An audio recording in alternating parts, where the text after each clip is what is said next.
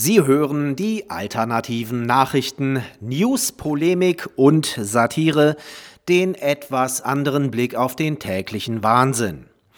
Heute geht es um viel Schall und Rauch mit wenig Inhalt.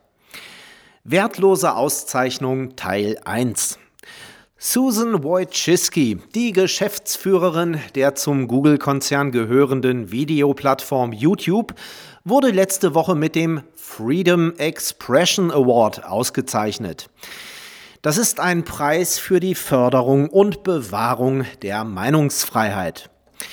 In ihrer Dankesrede sagte die glückliche Preisträgerin, Zitat, ich habe gerade die wirklichen Vorteile der Meinungsfreiheit gesehen, sowie die Vertretung von Menschen mit unterschiedlichem Hintergrund und unterschiedlichen Perspektiven, sowie die Freiheiten, die wir haben, die wir wirklich nicht für selbstverständlich halten können.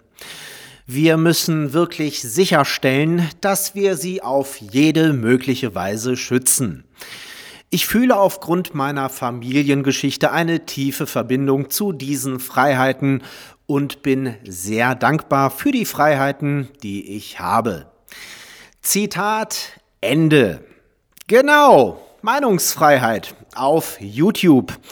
Wir erinnern uns, YouTube, das ist die Videoplattform, die jedes Video löscht, das Meinungen und Fakten zu Corona enthält, die nicht den Vorgaben einer korrupten kriminellen Vereinigung namens Weltgesundheitsorganisation kurz WHO entsprechen.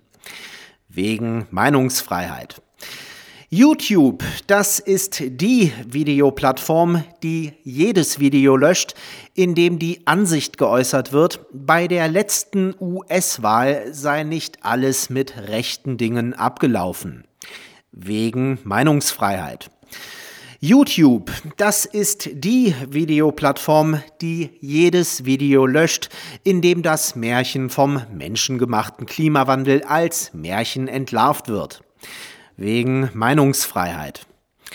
YouTube, das ist die Videoplattform, die haufenweise Videos und ganze Kanäle löscht, in denen Meinungen verbreitet werden, die nicht dem linksgrünen Mainstream entsprechen. Wegen Meinungsfreiheit. YouTube, das ist die Videoplattform, auf der auch wir die alternativen Nachrichten seit letztem Juli nicht mehr senden können wegen Meinungsfreiheit. Wer dachte, das wäre schon der Gag gewesen? Nein, das war nur die Ouvertüre. Der wahre Gag kommt erst noch. Festhalten. Der Freedom Expression Award wird finanziert von, Achtung, jetzt Trommelwirbel und Tusch, YouTube. Wertlose Auszeichnung Teil 2. Wie wir bereits am 9. September letzten Jahres berichteten, kündigte die Academy of Motion Picture Arts and Science aufgrund angeblicher Kritik, die Oscarverleihung sei nicht divers und bunt genug, seinerzeit einige Änderungen an. So gibt es neue Best Picture Regeln. Den Filmproduzenten stehen dabei mehrere Optionen offen. Sie können unter insgesamt vier Standards wählen.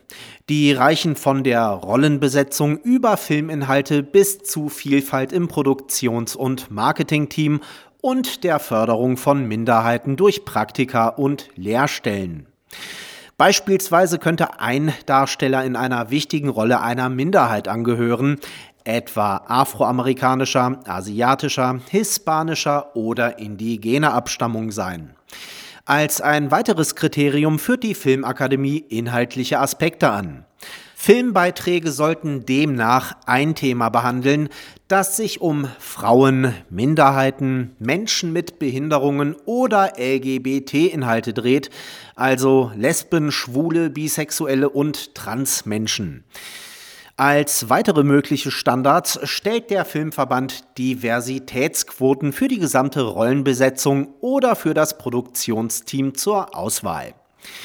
Nun hat die erste Oscarverleihung unter diesem neuen Regularium stattgefunden und gleich einen Zuschauerrekord eingefahren.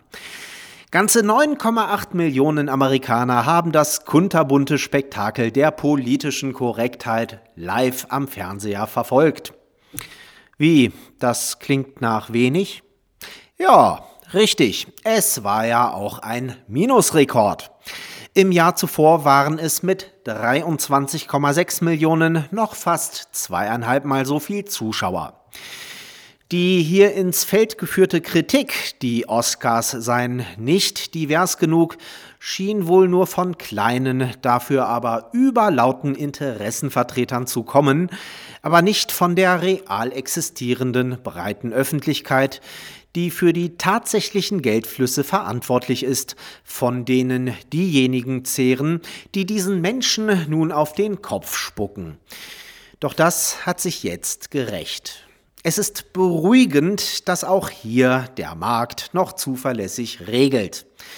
Get woke, go broke. Sie hörten die alternativen Nachrichten, Zusammenstellung und Redaktion, die Stahlfeder. Am Mikrofon verabschiedet sich Martin Moczarski.